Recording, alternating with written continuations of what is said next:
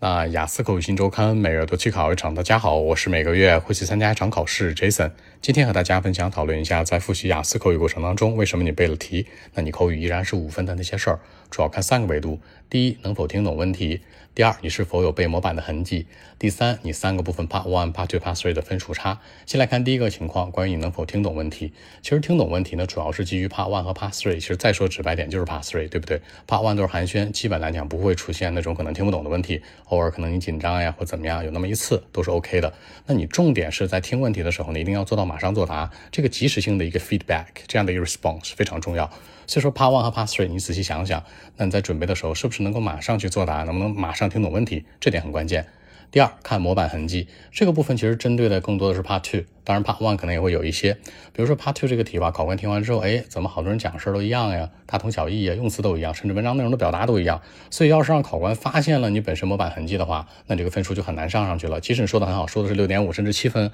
考官会给你一个比较低的一个定位分。第三，分数差，这个就跟模板的痕迹呢有一定的关联了。比如说，假设啊，Jason，我 Part One 呢答六分，Part Two 答六分，但我 Part Three 也没怎么准备过，或者准备特不好，我只答四点五，甚至五点零，甚至四点零。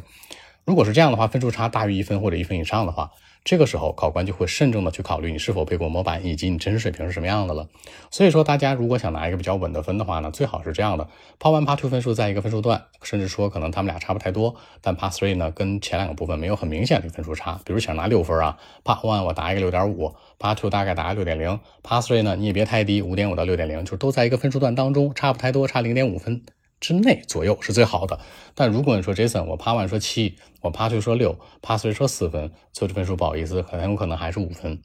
他这个打分，很多人会觉得说 Jason 是不是三个部分放在一起除一下啊，取个平均数？不是的，它更多的是基于你真实水平的一个考虑，就是说白了是你语言能力的运用。所以说大家仔细想一想，在听问题的时候，Part One、Part Three 是否能马上听懂，马上作答？第二，再想想在讲 Part Two 或者 Part Three 或 Part One 的时候有没有太多模板痕迹背的太多。第三呢，就是说你这三个部分的分数差，尤其是 Part Three 和前两部分分数差，是不是拉开的太大了？如果你 Part Three 比前两部分答得好，那你的分数肯定会很 OK 的。但是我答的比前两部分要差很多，你就要注意注意和留心了。所以基本来看，就是这三个方面的因素，大家仔细分析一下，对号入座。